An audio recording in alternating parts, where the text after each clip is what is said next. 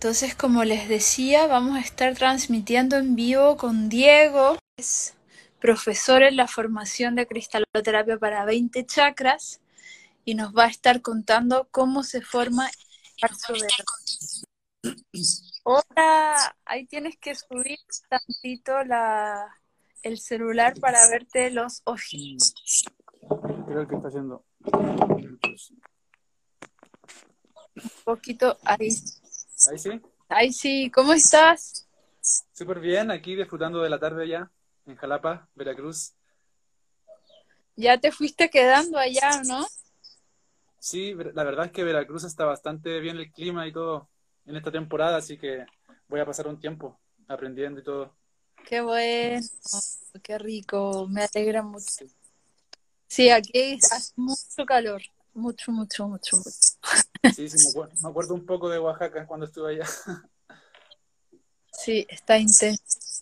Sí. Oye, le estaba contando a la gente que, que, bueno, que este año tú te has unido a la formación como maestro y nos has enseñado un montón el origen de cómo se forman los cuarzos, cómo se forman los minerales en la tierra, que es todo un proceso súper científico e interesante.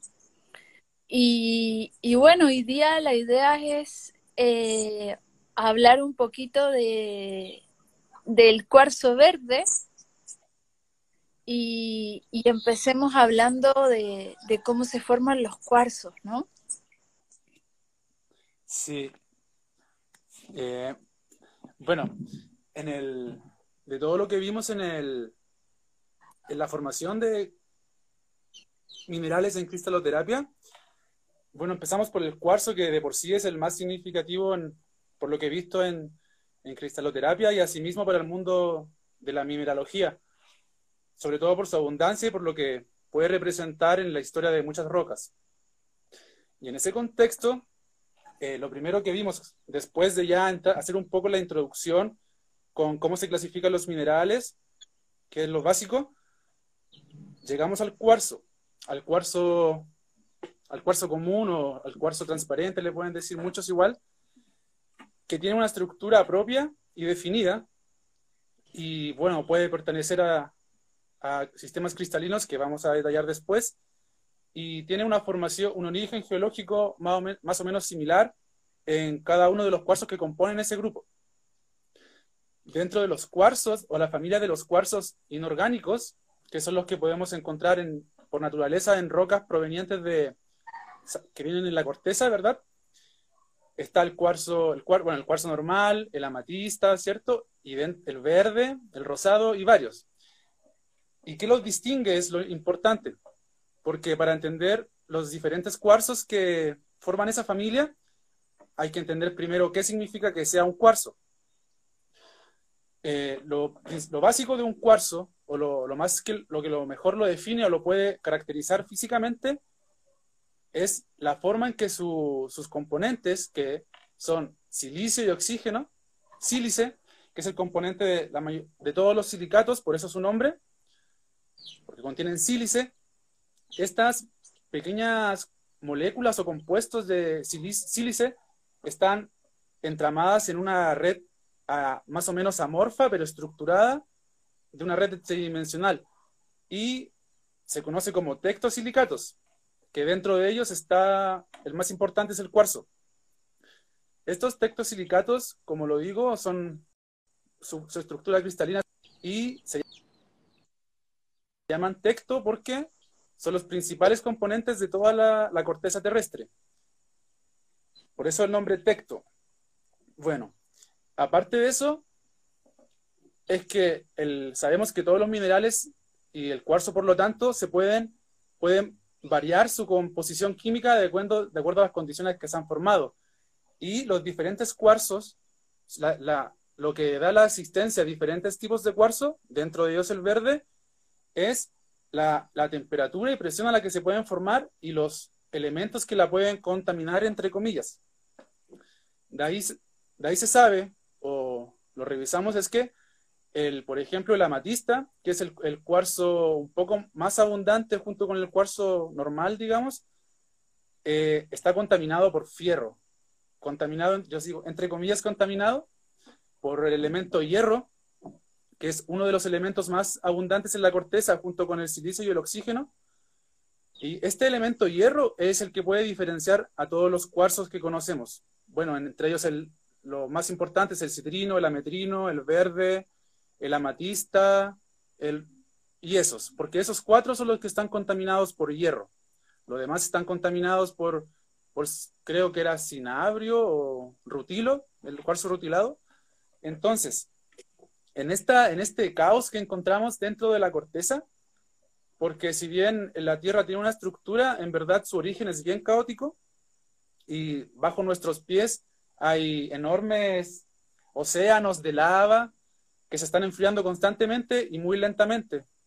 Entonces, estos elementos que están presentes en la lava, como el silicio, el oxígeno y el hierro, se unen, se unen en diferentes eh, proporciones o diferentes eh, contextos eh, geológicos para formar distintos minerales. En el caso del cuarzo, su formación más típica o donde más se puede encontrar o su contexto geológico más representativo es cuando se forma dentro de la corteza terrestre y dentro de esta corteza terrestre que se encuentra fracturada y está formada por lava que se está enfriando, entra agua, agua que proviene de la, que proviene de la corteza, que proviene de la superficie, perdón, por sobre la tierra, y que esta, esta agua empieza a transportar distintos elementos y a, a depositar distintos elementos en diferentes velocidades y a diferentes temperaturas.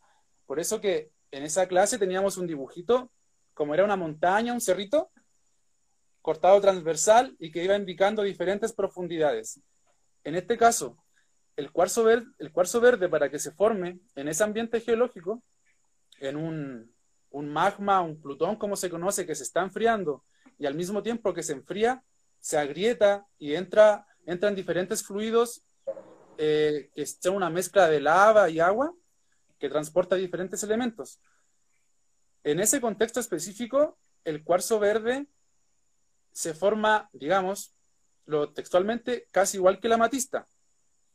Es un cuarzo que es, se, conoce como cuarzo alfa porque se enfría por debajo de los 600 grados, por lo tanto su estructura cristalina es trigonal, como la eh, hexagonal, perdón, por sobre los 600 grados, por lo tanto es hexagonal, al contrario de la amatista, que se forma por debajo de los 600 grados, y eh, su estructura cristalina, su estructura es trigonal. Esa es la diferencia más esencial, la temperatura a la que se forman. Y dentro de esa variación de presión y temperatura dentro de la montañita para abajo, es donde en, esa precisa temperatura y con una precisa cantidad de hierro, es que el cuarzo, puede tomar el color verde. Porque si lo vemos estrictamente, el cuarzo matista, el citrino, el ametrino y el verde eh, se puede ver como que su estructura es la, la misma, pero, y, bueno, y el elemento que los contamina, que es el hierro, eh, puede estar en similares, similares cantidades, pero lo importante es la temperatura a lo que se enfrió. Y eso depende del contexto geológico. Y eso, eso genera muchas, eh, puede generar suspicacias. Es, es, esa pequeña variación en la temperatura es lo que permite que un cuarzo pueda ser transformado, digamos, sintéticamente en otro cuarzo. Eh, como particularidad, el cuarzo más allá de que es el mismo sistema cristalino que los cuarzos eh, beta, que se forman por sobre los 600 grados, porque los alfas son los de antes de 600 grados, es que es común que ese cuarzo, por ejemplo, se pueda, se puedan, entre comillas, piratear, porque el factor que los caracteriza es su temperatura de formación. Más allá del, contexto geológico, el contexto geológico de la familia de cuarzos, excepto el, excepto el cuarzo Herkimer, que es totalmente distinto, el resto de los cuarzos, todos los que nombré, el rutilado, el citrino, ametrino, el amatista, el rosado, eh, tienen básicamente la misma estructura, las mismas condiciones físicas pero su contexto es un poco distinto y esa pequeña diferencia entre, temperatura y cantidad de hierro es lo que le da color a un cuarzo. Por ejemplo, yo estoy aquí ahora en Jalapa, Veracruz, y a, más o menos 20 kilómetros, yendo para el más al norte, hay un, una montaña que está dentro del contexto geológico del pico de Orizaba, que es la montaña más alta de México. Y hay, distintas minas de, dentro de la montaña, ¿cierto? Piques donde la gente, entre comillas, cosecha cuarzo amatista. Pero así como la gente cosecha cuarzo amatista, en menor medida se puede encontrar cuarzo verde. Eh, lo que quiero decir es que la abundancia del cuarzo verde, el cuarzo rosa, el, el, ametrino y el citrino, eh, digamos que son variaciones de amatista. Entonces el más abundante es el amatista y de ahí están subordinados el cuarzo verde, rosa, el, ametrino y el citrino. De hecho, el, ametrino es una variación del citrino, pero son básicamente lo mismo. Entonces, aquí es importante destacar que pequeñas condiciones geológicas que dependen de, una historia mucho más antigua y gigante, eh, den las, el pequeño detalle, como el pequeño, el, un condimento ínfimo que hace que se, distinga el color. Entonces, es importante eh, recordar y agrupar los cuarzos que dependen del hierro, o sea que su, color y sus distintas variaciones en sus propiedades, que pueden ser ínfimas, están, eh, que son el ametrino, el citrino, el amatista, los vuelvo a nombrar, ellos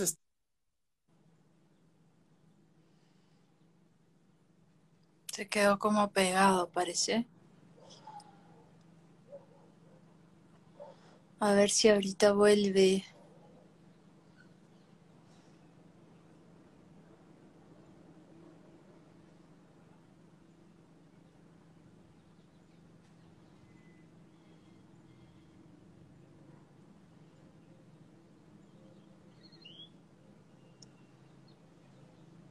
Oh, se salió.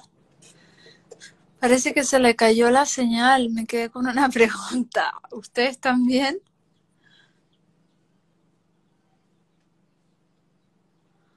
Vamos a ver ahorita que vuelva.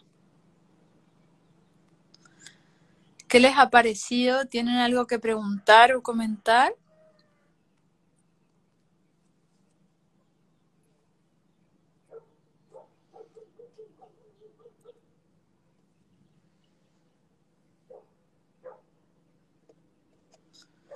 Sí, es muy interesante, muy interesante. A mí me, me encanta, de verdad que fue muy sincrónico porque siempre, bueno, nosotros llevamos años dando esta formación y, lo contábamos de alguna manera a nuestra forma, ¿no? Desde nuestro lugar.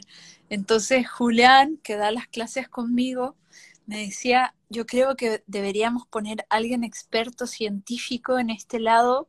Y yo le decía, bueno, pero ¿de dónde vamos a sacar a esa persona?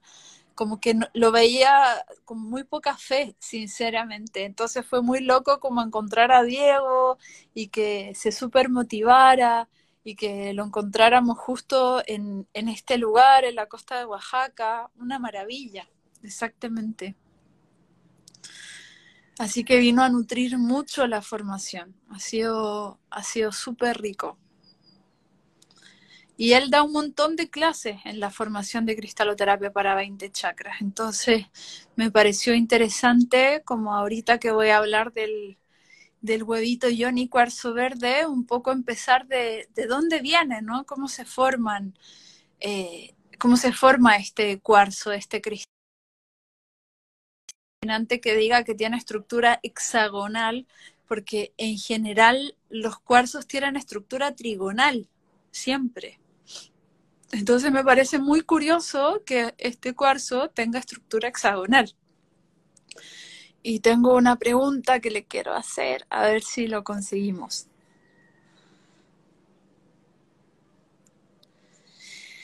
Este cuarzo, vamos a, empezar a introducir más en el tema terapéutico. El cuarzo verde es un estabilizador del sistema nervioso. Esto quiere decir que cuando lo utilizamos, no solamente aventurina es la misma piedra. Bueno, a veces le llaman a otras, ¿no? Pero la aventurina en general es el cuarzo verde. Y este cuarzo es muy especial porque relaja muchísimo el sistema nervioso. Es como tiene una, energía verde, eh, purificadora, relajante, que lo hace ser un huevo muy exquisito para poder utilizarlo a nivel intravaginal, pero también como ombliguera, por ejemplo, también como masajeador, también como collar, por supuesto. Es un cuarzo que lo utilizamos también en la cristaloterapia para 20 chakras en el chakra corazón, en el chakra timo. Eh, y lo podemos utilizar en distintos lugares del cuerpo que queramos convocar la sanación. Entonces, por ejemplo, como ombliguera, el cuarzo verde, yo se los recomiendo que lo utilicen de las noches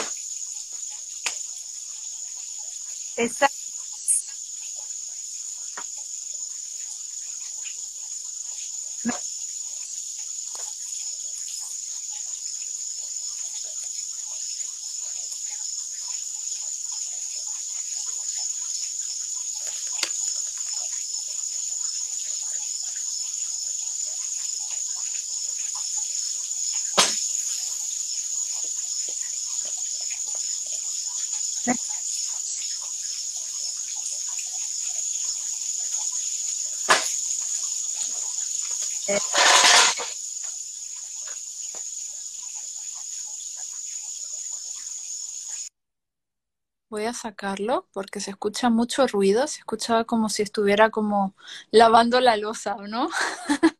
bueno, vamos a ver si, si puede volver a entrar. Y mm, sí, exacto, se escucha un ruido ambiente muy fuerte. Entonces vamos a ver si puede... Em, buenísimo, buenísimo que sí se me escucha. Quizás, Diego, tienes que cambiarte de lugar porque ese lugar donde estabas estaban como lavando la losa o algo así y, no se escucha. Por lo menos para que, para que cerremos contigo y yo pueda seguir con el huevito. Ahora sí. Ahora sí. ¿Me escuchas? Sí. Eh, háblanos. Tengo una pregunta. Pensé que era yo, pero. No, ahora sí. la pregunta. A ver. Tengo una pregunta.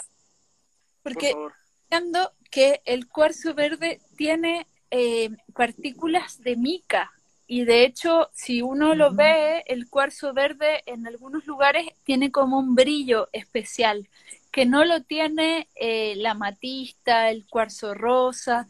Entonces en ese sentido quería preguntarte por los componentes también, porque tú decías que una de las cosas que diferencia el hecho de que sea matista, metrino, citrino, cuarzo cristal, etcétera, es la temperatura, ¿no? Y que va graduando y que uno de los grandes componentes que tiene eh, extra, para no ser cuarzo cristal en el fondo, es el hierro. Entonces, eh, y que va variando el color por las distintas temperaturas que va alcanzando en su conformación. Entonces, ahí yo, yo creo que también tiene que ver con los minerales que tiene ahí y la mica es uno de los, de los componentes del cuarzo verde, ¿no? Sí, bueno, eh, como tú lo dices, el cuarzo se puede encontrar en diferentes colores y todo, pero no hay que olvidar que los minerales son formadores de roca. O sea, uno en verdad cuando encuentra una, un buen ejemplar de minerales, es en verdad una roca que dentro de ella eh, contiene diferentes fases de un mismo mineral. Por eso yo decía que es común aquí encontrar amatista con cuarzo verde junto, porque es como una interfase entre cada uno. Y dentro de esa interfase eh, se forman diferentes minerales. Y claro que, en, por ejemplo, en las rocas plutónicas que se eh, que se forman a más poco más de profundidad, eh, aparecen minerales como mica, micas que le dan, le pueden dar este aspecto como un poco más, más brilloso o como más, más plano. Pero en verdad es la transición entre cada mineral que, que uno puede como percibir con la vista, porque ocurre con otros minerales también, por ejemplo, la pirita con el feldespato y la calcopirita, que están todos formados como en una, en una banda continua. No se separan tan bruscamente como uno pudiera pensarlo. ¿es? Entonces, por ejemplo, a veces pasa que el, el, el amatista a veces tiene tintes verdes en algunas zonas, o el ametrino tiene tintes citrinos en otra zona, o el cuarzo ahumado tiende a ser un poco, un poco más pálido como el cuarzo cristal. Entonces, es, ese, es esa interfase que, le, que puede darle diferentes propiedades como ópticas a los minerales. Y en todo caso, eh, por, la, por la exclusiva, el, exclusivo ambiente que necesita el cuarzo verde para formarse, eh, su hábito muchas veces no es tan, su hábito no tiende a ser tan, tan bien formado como, otro, como el cuarzo amatista o el cuarzo cristal, que son los más, digamos, más comunes, entre comillas. Entonces, entonces son esas variaciones en componentes, las interfaces entre un mineral y otro en la misma roca, la que le, dan diferencia, diferencia en lo que nosotros podemos percibir del, mineral. Y si el cuarzo verde tiende a encontrarse con una especie de mica que en este momento no recuerdo su nombre, pero el cuarzo verde por su, por su composición química tiende a aparecer con esa especie de mica. Porque no olvidemos que la mica es un silicato, pero un filosilicato, los minerales micáceos. Entonces, en esa misma roca pueden aparecer diferentes silicatos y dentro de ellos puede aparecer los diferentes tipos de cuarzo, la mica, o a veces, bueno, el cuarzo con la turmalina casi no, pero se mezclan, se, mezclan diferentes minerales. La fluorita es muy común que aparezca, por ejemplo, con, la, con otros minerales y así. Hay interfaces de por medio. No sé si me desvié o estuvo bien la respuesta. No, bien. Y, y, por ejemplo, entonces cuando vemos la matista, que tiene en una zona eh, más morado y en otra zona como más transparente, eh, que lo podemos ver tanto en las amatistas brasileras como en las amatistas de Veracruz. Eh, entonces eso tiene que ver con, con, la temperatura, que la temperatura sería diferente, que hay, la concentración de hierro es diferente. Eh, entonces, por ejemplo, las que son más moradas tienen más hierro. Eh, en ese caso, siempre hago énfasis yo en que si bien un mineral parece una cosa súper simétrica y estructurada, su origen es bien caótico.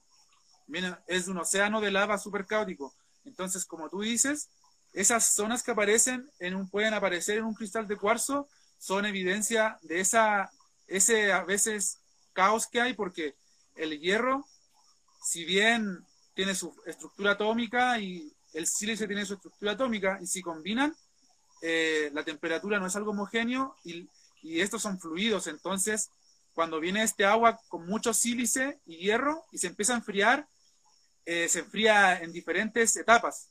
Entonces, en una etapa va a concentrar más hierro y a medida que el hierro se vaya agotando, va a perder su, su, tonalidad más densa. Eso se conoce científicamente, entre comillas, como cristaliza, depositación o cristalización fraccionada.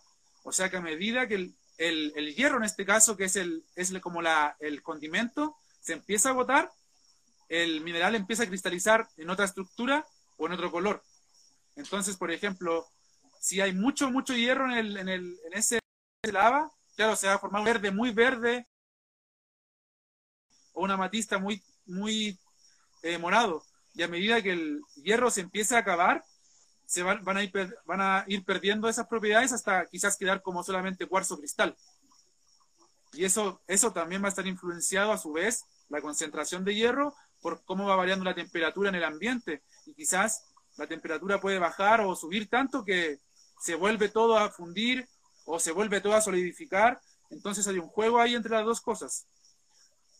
Y este, este fenómeno que tú estás contando, me imagino que también ocurre en la fluorita eh, en la fluorita que podemos ver que, que puede tener violeta, verde, azul, distintas tonalidades. Ajá. Ese fenómeno de la cristalización fraccionada o la depositación química que va ocurriendo es eh, domina la formación de todos los minerales que están relacionados a enfriamiento de magma. Que por ejemplo ahí, para, para que hagan memoria más o menos o hagamos un poquito de énfasis en eso, el, cuarzo que estamos hablando nosotros es un, es un ambiente magmático. Pero al mismo tiempo hay otros minerales como las evaporitas, que están la selenita y la celestina, que son otro mundo totalmente diferente y no dependen de la cristalización fraccionada. Entonces, claro, este fenómeno de fraccionamiento de, la, de, la, de los componentes por, por, cómo va variando la temperatura y se van depositando como sedimentando, es para minerales dentro que se forman por enfriamiento de magma o que son fluidos, con, eh, mezclas de magma, con un poco de agua, quizás un magma más denso o más, un magma más líquido. Porque el cuarzo, aparte del cuarzo Herkimer, todos el resto de, los cuarzos están asociados a un ambiente magmático. En un par de semanas hagamos un live para hablar del Herkimer, que nos encanta. sí, sí, ese, bueno, ese otro rollo. Sí, me encanta el Herkimer. Y, y ahora, si quieres, eh, respondamos un poquito las, las preguntas que, que están por ahí, te las te la voy a te la voy a leer para sí no alcanzo, a verla por favor existir una roca con varias variedades de rocas o cuarzos? Eh, sí, o sea, entendí bien, puede existir una roca que esté compuesta por diferentes minerales sí, y específicamente al final le respondiste la pregunta ya, ¿no? Que es como esta sí, de sí, sí, bueno, eso, eso pasa porque eh, los tectosilicatos y los silicatos se conocen como minerales formadores de roca. O sea, una roca, no olvidemos su definición, es, una, es un compuesto de diferentes minerales que han aparecido de forma natural. Es muy difícil o casi imposible encontrar una roca que esté formada por un solo mineral. Sería solamente un cristal, pero no sería una roca. Una roca por definición está formada por diferentes minerales. Porque es su naturaleza, ¿no? Esta naturaleza caótica de enfriarse, eh, calentarse, que se acabe un, un, elemento y empiecen a usar otro en, en ese enfriamiento, es es totalmente aleatorio y heterogéneo. Preguntan, ¿y el jade tiene otros componentes que la aventurina? La aventurina no la conozco. Le, le llaman aventurina al cuarzo verde.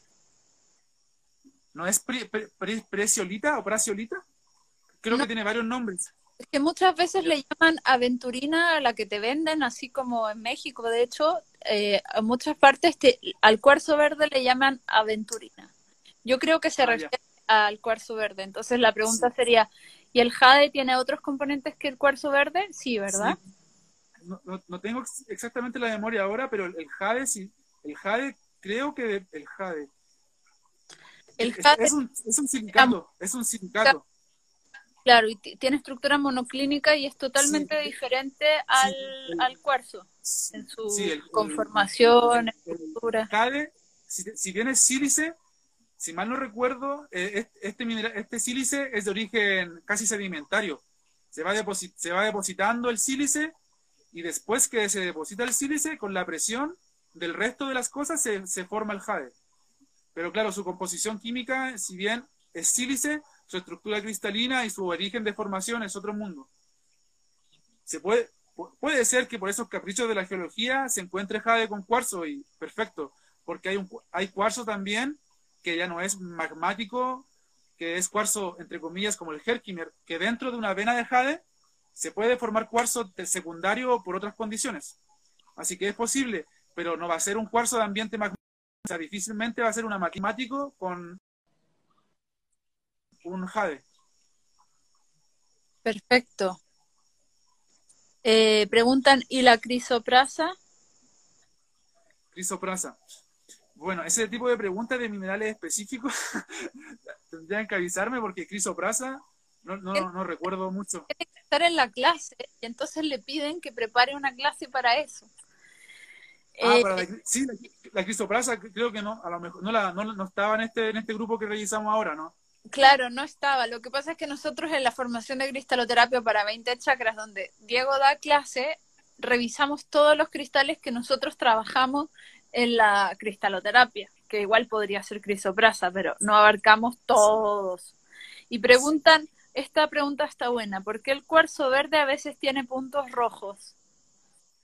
Ah, yo no sabía de esa existencia y tendría que aclarar primero si ese cuarzo es natural o es sintético, pero si tiene puntos rojos, eh, probablemente se, se debe a lo mismo que tú me mencionabas hace un rato, que hay cuarzo amatista que tiene diferentes tonalidades, pero dudo mucho que sea rojo, rojo, rojo. Debe ser alguna tonalidad de, algún, del rosado o del púrpura, porque cuarzo rojo creo que no existe, el cuarzo rojo no existe.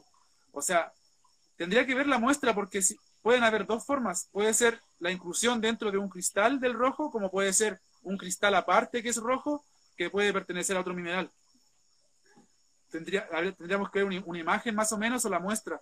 Porque igual yo sé que dentro de los caprichos de la, de la gente que fabrica minerales ocurren estas cosas. Por ejemplo, la gente cuando transforma la amatista en cuarzo verde, a veces termina obteniendo citrino o ametrino.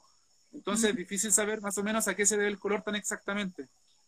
Sí, porque ya, si es algo tan caprichoso, ya tendríamos que recurrir a algún análisis microscópico o electrónico y ya verlo específicamente así en un artículo o algo.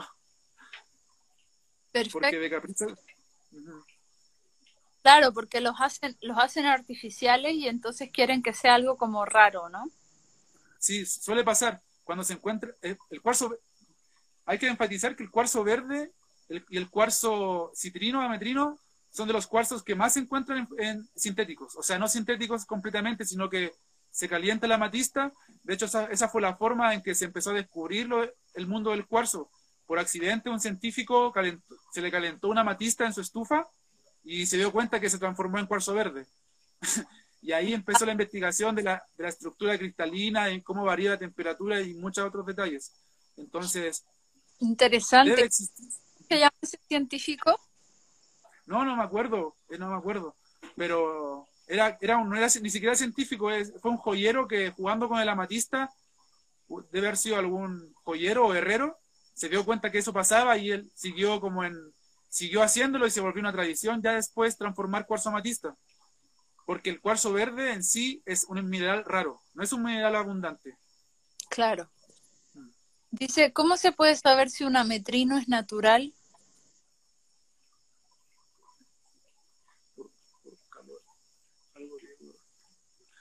Eh, ¿Cómo se puede transformar el amatista en otro color de cuarzo? Digo algo, digo algo, digo recién. Claro, eh, como, bueno, vuelvo a, a decir lo mismo. Eh, viéndolo del contexto natural, lo que diferencia a todos los cuarzos que están contaminados, en este caso por hierro, y estamos haciendo énfasis en amatista, citrino, metrino y verde, es por la diferencia de temperatura y concentración de hierro. Pero una vez que el mineral ya se formó en forma natural, es posible tomar una amatista y solamente cambiando su temperatura, o sea, sobrecalentándolo por sobre 600 grados, se puede cambiar su color a, verde o a metrino o citrino. Porque dentro de esos cuarzos, el, amatista es el que tiene estructura trigonal porque es un cuarzo alfa de temperatura media, o sea, bajo 600 grados, y el resto es sobre 600 grados. Entonces basta calentarlos a esa temperatura y 600 grados, de hecho, no es una temperatura difícil de conseguir. Quemando, creo que carbón o, algún otro combustible, se puede conseguir esa, esa temperatura y yo puedo calentar un cuarzo y se puede, se puede transformar. Yo no lo he hecho, no lo haría, no recomiendo que lo hagan, pero hay gente que se dedica a eso de la, de la, de la, de la por ejemplo, la joyería o la, los cristales, entonces lo hacen y es posible. Es una tradición ya, se, se hace desde muchos años. Probablemente se hacía en el pasado incluso. Perfecto. Bueno, muchas gracias. ¿Hay alguien? Sí.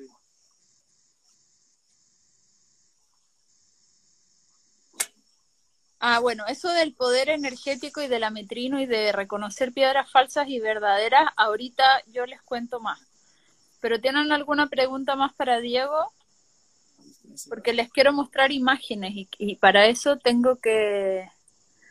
Tengo... Bueno, yo podría dar mi opinión respecto a eso. No una respuesta, pero sí me Diga. Eh, porque él pregunta casi, bueno, del mundo físico, o sea, del mundo químico, del, cuarzo como tal, eh, ¿cuánto depende el, valor, el valor energético de ese, de, ese, de ese mineral? Bueno, respecto a eso, habría que distinguir primero que de dónde viene el poder del cuarzo. Y distintas investigaciones en otros campos, como en el campo del agua y del hielo, o del, tratamiento con, claro, con clústeres de agua, es solamente lo que canaliza la energía es la estructura.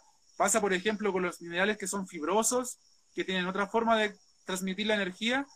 Yo opino que si, por, por más que sea, entre comillas, sintético, pero sea forzado el cuarzo, mientras conserve su estructura cristalina interna, que es que viene de, la corteza terrestre y depende de la, del sílice, no debería por qué perder alguna propiedad del, del, mundo, del mundo que nosotros no podemos observar más allá de su, de su estructura química, o sea, estructura física. Buenísimo. Así que, Entonces, en ese sentido, que por modificación de temperatura más de 600 grados y cambiar, que lo cambian de color, en el fondo por ejemplo, una matista citrino o una matista a ametrino, eh, tú dices que no se modifica la estructura cristalina. No, no, la estructura, de hecho, claro, si se modificara, para modificar la estructura cristalina, tendríamos que fundir ese mineral. Ya, derretirlo directamente. Sí, y eso pasa con el, como, como spoiler, o si lo vimos en todo caso, con los minerales metamórficos, que esos se funden y vuelven a formar otro mineral con la, misma química, los mismos elementos, pero semifundidos se transforman. En este caso, cuando transforman el cuarzo matista en otros cuarzos, no se funde ni se ablanda, solamente cambia el color. Entonces su estructura no pasa nada. Es como que es como el hielo.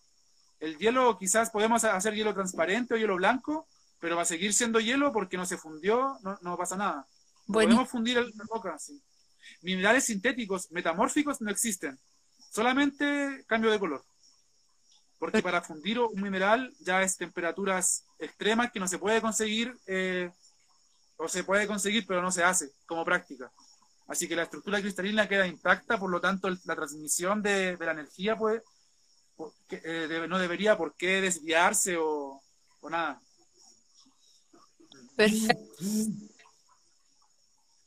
Buenísimo. ¿Algo más que quieras comentar? nada, solamente agradecer y despedirme. Perfecto, muchas gracias Diego. Vamos a hacer otros live también para compartirte. Y obvio que invitamos a todos a la formación de cristaloterapia para 20 chakras y te vamos a invitar también a los círculos para que conversemos en vivo con, con la gente. Ok, gracias, chao a todos. Gracias, un abrazo. Un abrazo.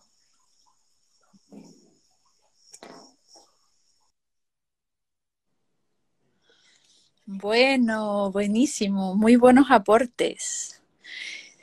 Según la estructura cristalina, tiene el mismo efecto terapéutico en los cristales quemados.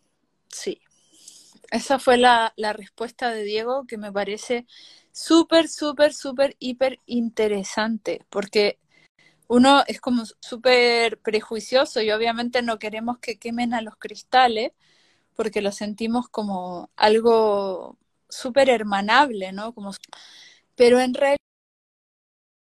realidad, lo que dice Diego es que la estructura cristalina,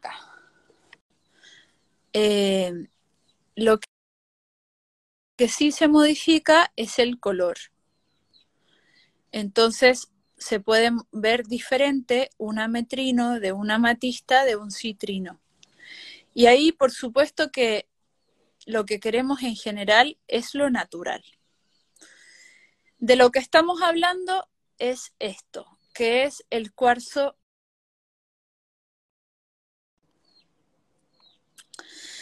Ahí tenemos un cuarzo verde y tenemos un cuarzo azul.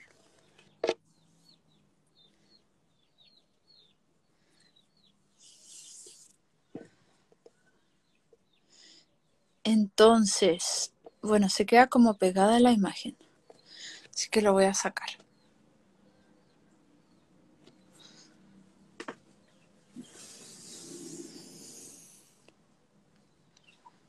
A ver. ahí sí estaba como un poco pegada la imagen con, con la foto. Entonces vamos por lo que nos toca, el huevito de Johnny de cuarzo verde.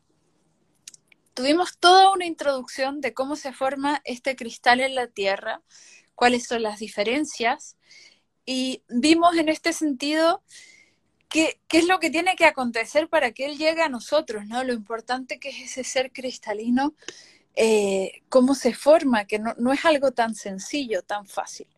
Y normalmente un huevo Johnny, luego de eso, es pulido a mano para formarlo como huevito.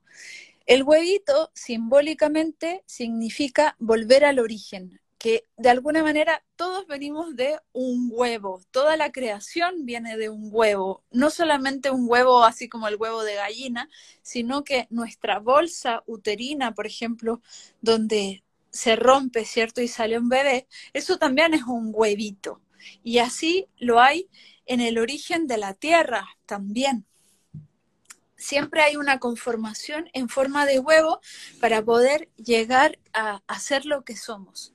Entonces, todos los huevos yoni, como geometría sagrada, tienen que ver con volver al origen, con romper el cascarón del exceso de acorazamiento, de aquello que nos separa del placer y también del dolor, de romperlo y volver a parirnos a nosotras mismas. Entonces, en particular, el huevo yoni de cuarzo verde es especial para sanar y sanar en todos los planos. ¿Por qué? Porque tiene el rayo del cuarzo verde que es sanador, purificador, pero es purificador desde un campo mucho más sutil y amoroso que la obsidiana, por ejemplo porque la obsidiana es una piedra caótica que aspira energía densa, que es cuando la enfermedad ya se ha manifestado. Nosotros tenemos cinco cuerpos, cuerpo físico, mental, emocional, energético y espiritual. Para que haya una manifestación en el cuerpo físico, tiene que haber un bloqueo en el resto de los cuerpos. Entonces, cuando ya hay un síntoma físico, utilizamos el huevo de obsidiana para poder jalar la energía, aspirar esa energía densa e ir sanando el cuerpo físico y por ende todo el resto de los cuerpos. Pero cuando el síntoma aún no está en el campo físico, podemos trabajar directamente con el campo emocional, eh, en el campo mental, emocional, energético y espiritual. Y estos cuatro cuerpos los trabaja de forma excelente el cuarzo verde, porque es sanador y relajante por su energía, por su campo electromagnético. Entonces lo que hace es promover la energía, la creatividad, la dinámica a nuestros cuerpos, no solamente en el canal de la vagina, sino en todo el cuerpo, porque el cuarzo verde lo podemos utilizar en collar, en ombliguera, decíamos también para la noche, en aros, ¿cierto? En aretes, lo podemos utilizar para automasaje y por supuesto intravaginal. Entonces, es uno de los huevitos como de la nueva era de los Johnny X, de alguna manera, porque este huevo no lo utilizaban las taoístas como el jade que se utiliza hace 5.000 años, no lo utilizaban las mexicanas que lo utilizan hace 30 años. Entonces, de alguna manera es un huevo más de más eh, contemporáneo a nosotras, ¿no? Es un huevo que se ha venido utilizando cada vez más eh, en el mundo a nivel internacional pero no hay grandes y largos, extensas experiencias e historias que nos hablen de forma eh, más profunda de distintas historias, de vivencias, de cómo se ha sanado el cuerpo. Ya a partir de las experiencias que tenemos, es que es relajante, sanador, promueve la creatividad, se utiliza durante el día, pero también se puede utilizar durante la noche. En ese sentido, es un cristal multifacético, polifacético, y una de las mejores formas de utilizarlo es a través de un masaje de pechos, en la ducha, ¿cierto? En el agua caliente cuando te estás duchando en la mañana y entonces tomas el huevito, te lo pasas por los pechos, vas bajando por el vientre, lo llevas a tu vulva, abres labios externos, abres labios internos y lo introduces hasta el final del canal vaginal. Luego te sales de la ducha, te tiras buena onda, ¿cierto? Nosotras hacemos un, mantra después de la ducha para, para quedar bien protegidas. Y luego de eso, eh, haces tu día a día y cuando tú utilizas los huevos Johnny durante el día, puedes hacer el ejercicio de apretarlo, hacia el piso pélvico, soltarlo, intentar llevarlo hacia la izquierda, hacia la derecha, hacia arriba, hacia abajo, recordando que las prácticas taoístas con el huevo de jade, por ejemplo, eran también de llevar un peso, ¿cierto? Y de casi hacer pesas llevándolo de un lado hacia el otro. Entonces los cristales que utilizamos durante el día, como el rosa, el verde, el azul, el cuarzo cristal, son cuarzos que nos permiten hacer eso, como hacer un movimiento dinámico. Y también una de las prácticas que podemos hacer es durante el día respirar el verde. Es como si lo estuviéramos inhalando, como si fuera un olor a eucalipto que tenemos adentro de la vagina y lo respiramos hacia el corazón. Y de esa manera impulsamos que el rayo sanador del cuarzo verde suba hacia el corazón y siga subiendo por todo el canal de la kundalini, que es el canal que se lubrica y se reenergiza a través de esta práctica y que lo sentimos de forma más perceptiva cuando tenemos un orgasmo. ¿Cierto? Cuando tenemos un orgasmo de cualquier índole, nosotras las mujeres sentimos que sube, ¿cierto? Y a veces no todas sentimos, no todas las veces sentimos que sube. Hay mujeres que dicen, no, yo siento que me sube hasta el pecho o siento que me sube hasta el vientre, pero no siento que sube completamente. Entonces, el hecho de ayudarte de alguna manera a que suba es una de las prácticas que podemos hacer como una manera de condicionar este canal de la kundalini, respirándolo, el verde, y haciendo que suba esa energía por todo el canal de la kundalini, incluso más arriba de la coronilla. Recordemos que tenemos distintos chakras, no solamente el séptimo chakra, que es el más conocido acá, sino que tenemos también el estrella del alma, tenemos el portal acá, y entonces eso significa que podemos subir aún más la energía y eso hace que nuestro campo superior se conecte más, que nuestra alma, que la energía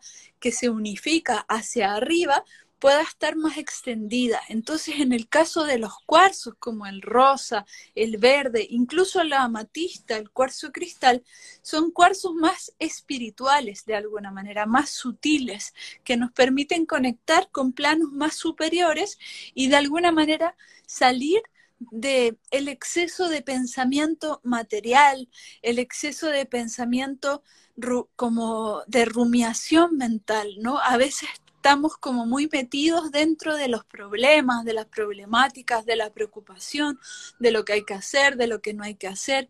Y por eso es súper interesante poder utilizar estos cuarzos para poder amplificar nuestra energía y conectarnos como antena literalmente hacia arriba y confiar más, confiar en que ese problema se va a solucionar y que no saco nada con estar pensando día y noche qué es lo que tengo que hacer para que se solucione. Entonces el cuarzo verde es especial para sanar, para relajar el sistema nervioso, para traer alivio. Y es un huevito, es una ombliguera que utilizamos en hombres y en mujeres, ¿sí? En personas con pene y personas con vagina.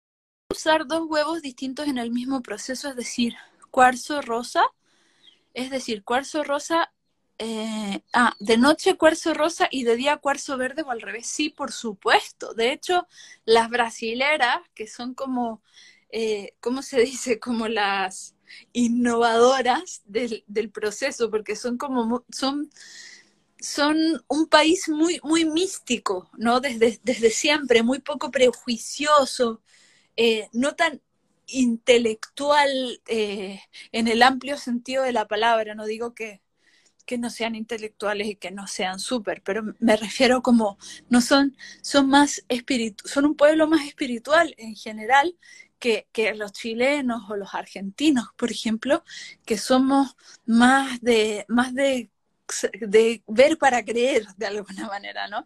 En cambio, las brasileras son mucho más, ellos están rodeados de cristales y, los, los cuarzos, los cristales, se han utilizado durante mucho más tiempo en algo mucho más cercano.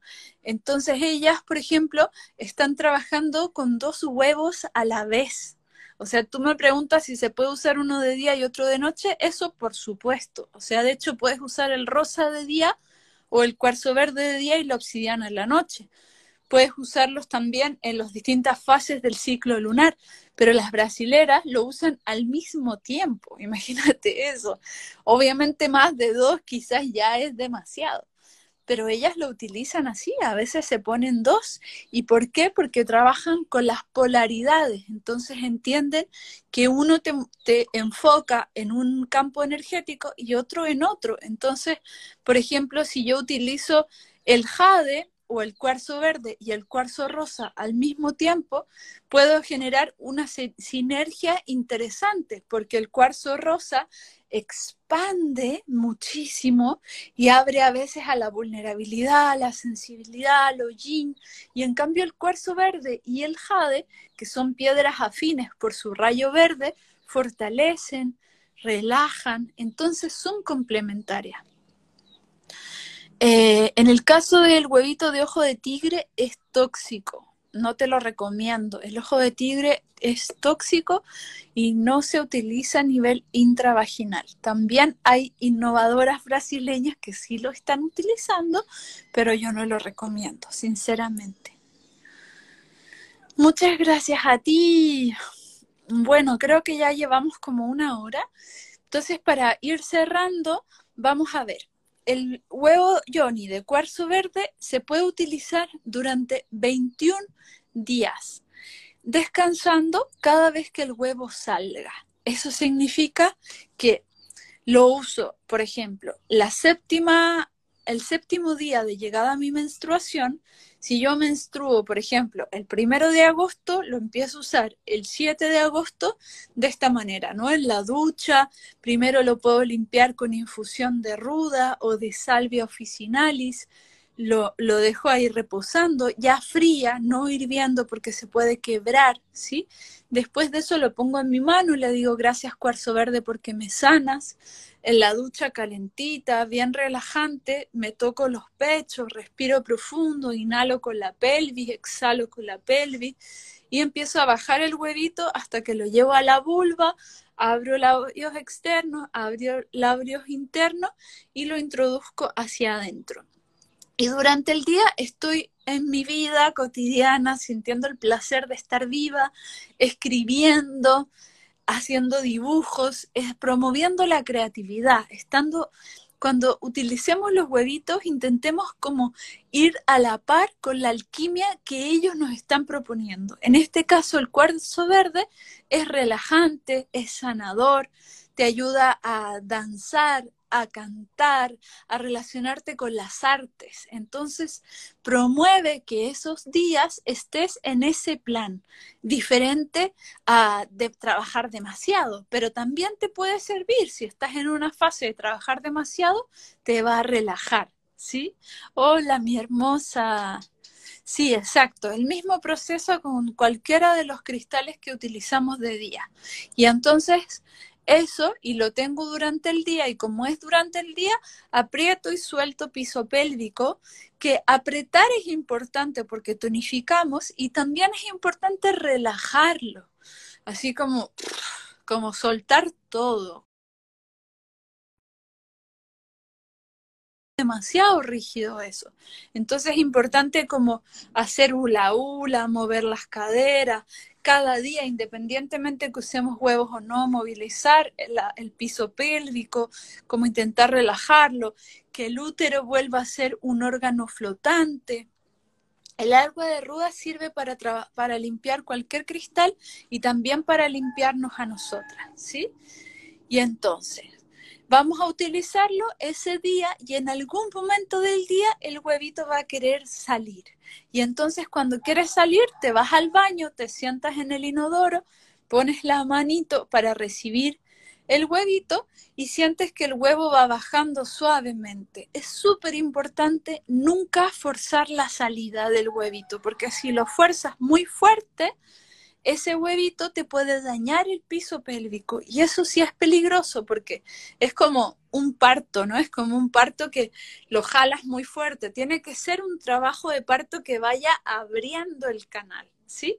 Entonces es muy importante que estés relajada y que sientas que va bajando y que sueltes el control, que es algo que las mujeres tenemos que trabajar muchísimo, soltar el control y abrirnos a la alquimia que ese huevo, ya ese ser cristalino está haciendo y es perfecto. Entonces, cuando sientas que está bajando, tú puedes ayudarlo, no forzarlo, empujando a través del diafragma pélvico que empuja el huevo por adentro y entonces el huevo sale. Ahí lo enjuagas, te duermes, etcétera, y al día siguiente pruebas lo mismo en la ducha, relajante, suavecito, te lo vuelves a introducir. Y así, 21 días estás en ese plan, como recuperándote a ti misma, recuperando tu creatividad, tu sanación, tu relajación. Te das como unas vacations, así como unas vacaciones de relajación. En ese sentido sería súper complementario a unas vacaciones, a un momento en que sientas que necesitas sanar. ¿Sí? Em, esos días es que eh, ahí dices andar activa o relajada. ahí puedes cualquiera, o sea, la ideal es que tú acompañes de manera siempre la alquimia que te está promoviendo el cristal. Entonces, si tú dibujas, danzas, trabajas la huerta, trabajas el jardín, estás con tu familia, todo eso es acompañar al huevito y trabajar en la misma misión que él. Pero si tú estás en un momento en que estás trabajando en exceso, en que estás muy preocupada, muy tensa y que no estás acompañando al huevito, es complementario porque es el opuesto complementario. Entonces utilizas el cuarzo verde para bajarle un cambio, como se dice, y relajarte tantito y no estar arriba de la máquina demasiado intenso, ¿sí?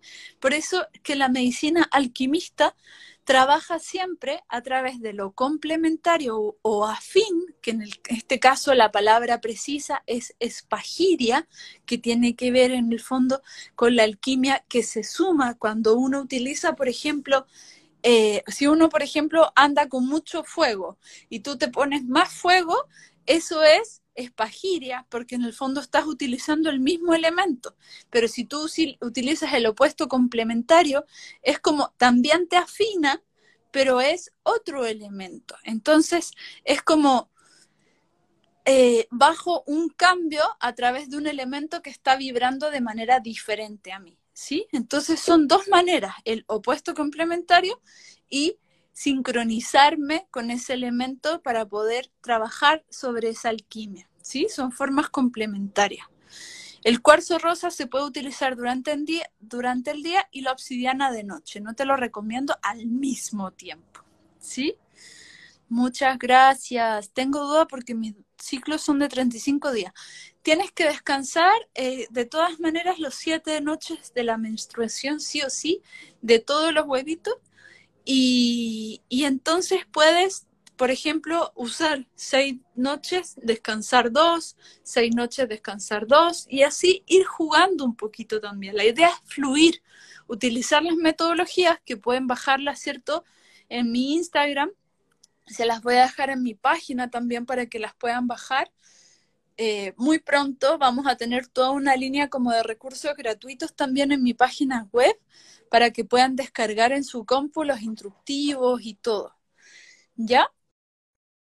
Bueno, antes de que se corte, voy a guardarlo. Les mando un abrazo y un beso enorme. Recuerden que esta formación, la formación de huevitos Johnny, está en descuento hasta el 16 de agosto para que se sumen cuando quieran sumarse. Si se pueden sumar de aquí al 16, aprovechen el descuento y si no, cuando quieran. ¿Ya? Desde que se sumen son dos años de círculo y, y las clases las ven a su ritmo. Así que nos vemos muy pronto, muchos abrazos y besos, qué lindo que les gustó el live, a mí también me encantó. Y nos vemos muy pronto, besitos y abrazos.